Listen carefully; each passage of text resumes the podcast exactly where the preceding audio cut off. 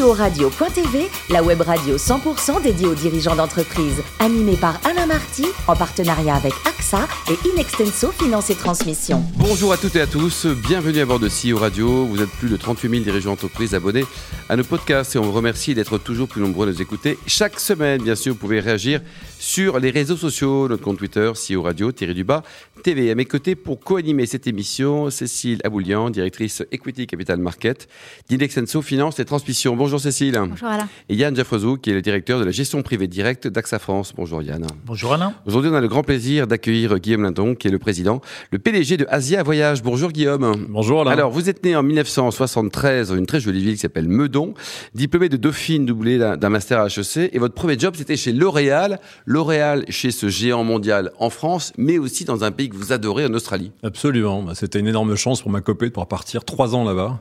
Et je me suis régalé. Et comme j'étais commercial, j'avais droit à la voiture. Donc j'ai pu arpenter les pistes du bush et découvrir ce pays euh, continent gigantesque, 14 fois la France, euh, qui m'a donné l'amour du Pacifique et qui m'a ensuite euh, finalement fait le trait d'union pour rentrer dans le monde du tourisme. Et votre voyez. meilleur souvenir en Australie pendant ces trois années le- le- la- Votre plus grande Ah, émotion, en tout cas C'est une des très belles émotions, c'est la découverte des peuples aborigènes du Nord, Ouais. dans la région de Catherine, la terre d'Arnhem, qui sont des, des coins réservés où normalement on peut pas avoir accès. J'avais réussi à obtenir une autorisation pour aller découvrir euh, ces, ces peuples qui malheureusement n'ont pas une situation très simple en Australie et qui ont une histoire à raconter qui est passionnante. Alors, vous avez quitté L'Oréal pour rejoindre l'univers des voyages. Qu'est-ce qui vous a motivé? C'est quand même pas l'Australie. C'est c'est surtout l'Australie, Alain, exactement, parce que c'était une grosse envie de repartir dans le Pacifique, euh, de pas être sédentaire en France et d'avoir une occasion, tout en ayant un pied à terre à Paris, de pouvoir repartir euh, sur la Calédonie, sur la Nouvelle-Zélande, sur l'Indonésie, sur les Philippines, sur Singapour, sur la Malaisie, sur Bornéo, que j'ai pu découvrir euh, quasiment en six mois, à peine rentré dans le tourisme. Alors, Asia Voyage, c'est le nom de l'entreprise que vous dirigez. Ça a été créé quand et quelles sont les, les principales destinations aujourd'hui, en tout cas? Bah, Asia a été créé en 85 sur une promesse qui était de proposer du voyage sur mesure à des voyageurs français euh, notamment euh, qui ne couvraient pas, euh, qui ne connaissaient pas forcément l'Asie et qui souhaitaient découvrir de manière un peu exclusive, personnalisée ces destinations. Aujourd'hui, c'est une cinquantaine de destinations puisque du fait de la pandémie, on a dû diversifier et ouvrir notre terrain de jeu. L'Asie du Sud-Est notamment a été très fermée du Ouais. fait de politique zéro Covid là-bas. Donc on a ouvert euh, des destinations euh, du Proche-Orient, des destinations de la Polynésie aussi, et puis l'Afrique équatoriale depuis maintenant presque six mois. Et vous avez bien été soutenu pendant cette crise par le, par le gouvernement français, par l'État On français a en tout été cas. surtout, euh, surtout soutenu grâce effectivement aux aides de l'État, au chômage partiel, euh, aux aides sur les charges fixes qui nous ont permis d'être encore là, nous comme tous nos confrères Tous quasiment, confrères, quoi, ouais. distributeurs, tour opérateurs, compagnies aériennes, hôteliers, euh, qui serions pas là évidemment si on n'avait pas eu euh, cette masse de, de- de soutien. Et Guillaume, les perspectives pour cette saison 2022, ça s'annonce comment? L'Asie s'ouvre enfin. On aura attendu quasiment deux ans et demi, hein, puisqu'on a été les premiers touchés par la pandémie, puisque c'était originaire de, de Wuhan, comme vous le savez, en Chine. Et enfin, ça ouvre. Donc, on a Bali qui cartonne cet été. hein, ça va vraiment être la destination star pour nous. Mais aussi la Thaïlande qui fait sauter le PCR depuis peu et qui euh, fera sauter les visas également. Ça vous arrange tout ça hein? Donc, ça nous fait du bien. Euh, On attend le Japon, qui est euh, pour nous notre première destination en chiffre d'affaires avant Covid, mais qui pour l'instant montre des micro-signes d'ouverture. Euh, Ouais. On espère une ouverture en septembre, ce qui serait fabuleux pour la saison des érables euh, du Coyo Mm. euh, qui est une saison très appréciée euh, des voyageurs, puisque vous avez toutes les, les feuilles d'automne évidemment qui rougissent et c'est magnifique. Yann, vous connaissez le Japon ou pas? Non. Eh ben voilà, vous pouvez partir à partir de septembre grâce à. Guillaume. Voilà. Euh, quelle est la répartition de votre chiffre d'affaires aujourd'hui? J'imagine bien sûr que ça a beaucoup varié avant et après Covid, mais par, euh, par zone géographique. Ah Bah, c'est très simple. Euh, Pendant deux années quasiment, euh, c'était surtout de l'Europe euh, et de la France et zéro sur l'Asie. Alors, Donc quand on s'appelle Asia, vendre de la France ou de l'Europe, c'est très Pas compliqué. facile. Hein ouais. Euh, sauf qu'on avait les clients en direct pour un tiers de notre activité, hein, on fait du B2C. Donc on a pu convaincre cette clientèle qui avait en plus des avoirs chez nous euh, de les utiliser sur des destinations ouvertes, hein, l'Italie, le bassin méditerranéen, euh, euh, la République dominicaine, les Caraïbes, les Antilles, la Polynésie. Mm. Et depuis effectivement deux trois mois, on, on réouvre l'Asie. Donc proportionnellement, j'ai envie de vous dire, on, on a fait zéro sur l'Asie pendant deux ans. Et là, ça revient à peu près à un tiers, euh, à un gros 40% de l'activité. D'accord.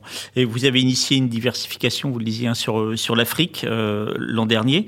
Euh, comment est-ce que cette destination se porte et est-ce que vous avez d'autres projets euh, sur des nouvelles destinations? Ouais, alors quand je parle d'Afrique, c'est vraiment l'Afrique lointaine, hein, c'est l'Afrique australe, c'est euh, la Tanzanie euh, avec Zanzibar en extension balnéaire qui est magnifique, c'est l'Afrique du Sud avec des extensions vers l'île Maurice, c'est la Réunion qui est une fabuleuse destination de, de trek, Absolument. Euh, c'est aussi la Namibie, c'est le Kenya, c'est le Botswana, Euh, donc c'est vraiment des destinations destination euh, où on peut proposer du voyage itinérant euh, et pas simplement du séjour. Parce que notre métier, c'est vraiment ça, c'est le voyage itinérant, c'est la découverte, c'est les rencontres avec les peuples locaux, avec la faune, évidemment.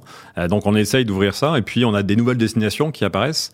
la Corée du Sud, par exemple, qui maintenant est accessible et une clientèle qui pouvait partir au Japon est ravie d'avoir une solution sur la Corée du Sud. La Corée du Nord aussi? Un peu moins, même si on a de la demande, figurez-vous. on a de la demande, on a des clients qui veulent le faire. Ouais, ouais.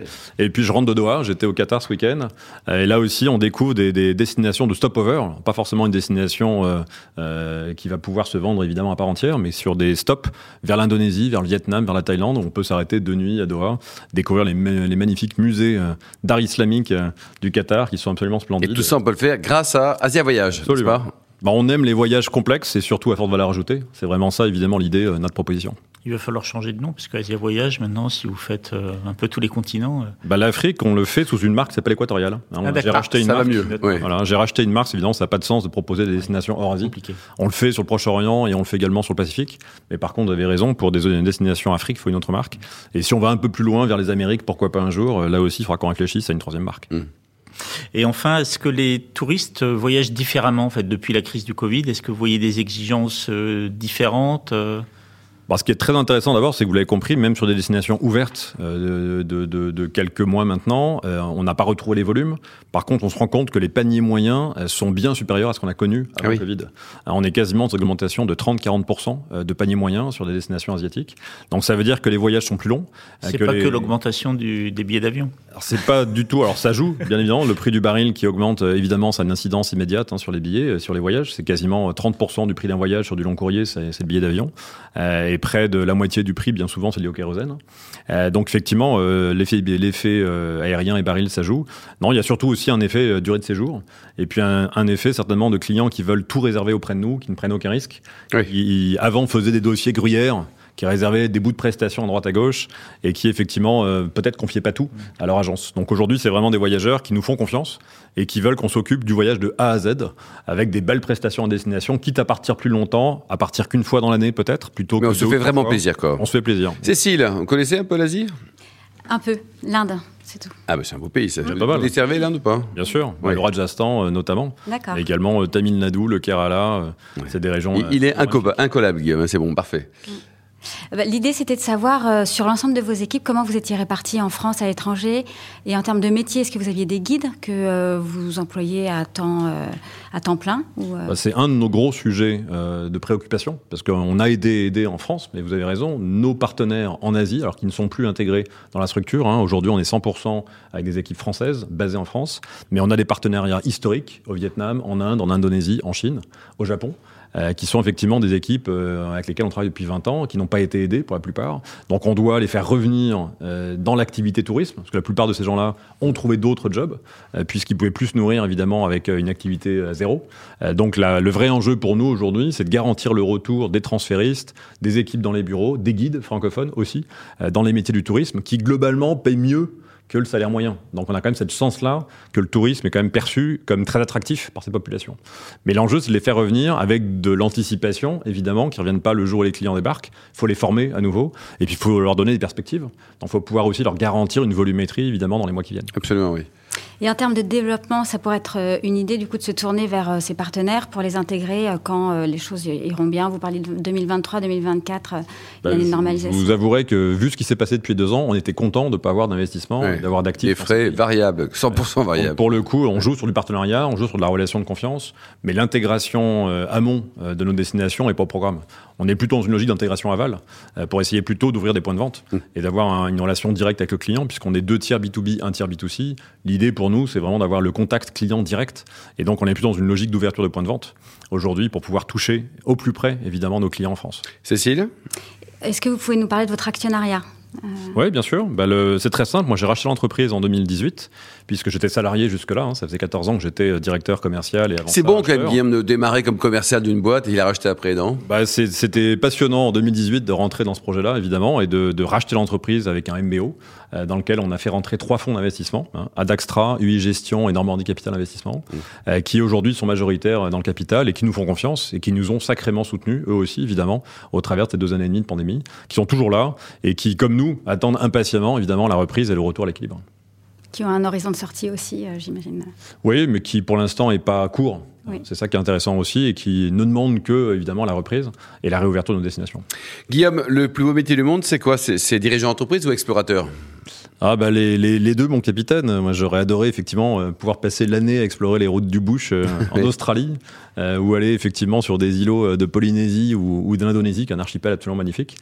J'ai cette chance-là de pouvoir vivre de mon métier et de ma passion, et de pouvoir évidemment explorer ces, ces contrées fabuleuses, tout en, en essayant de développer évidemment l'activité ici en France et, en rendant mes clients heureux. Alors beaucoup plus près de chez nous, vous rentrez d'Alsace là.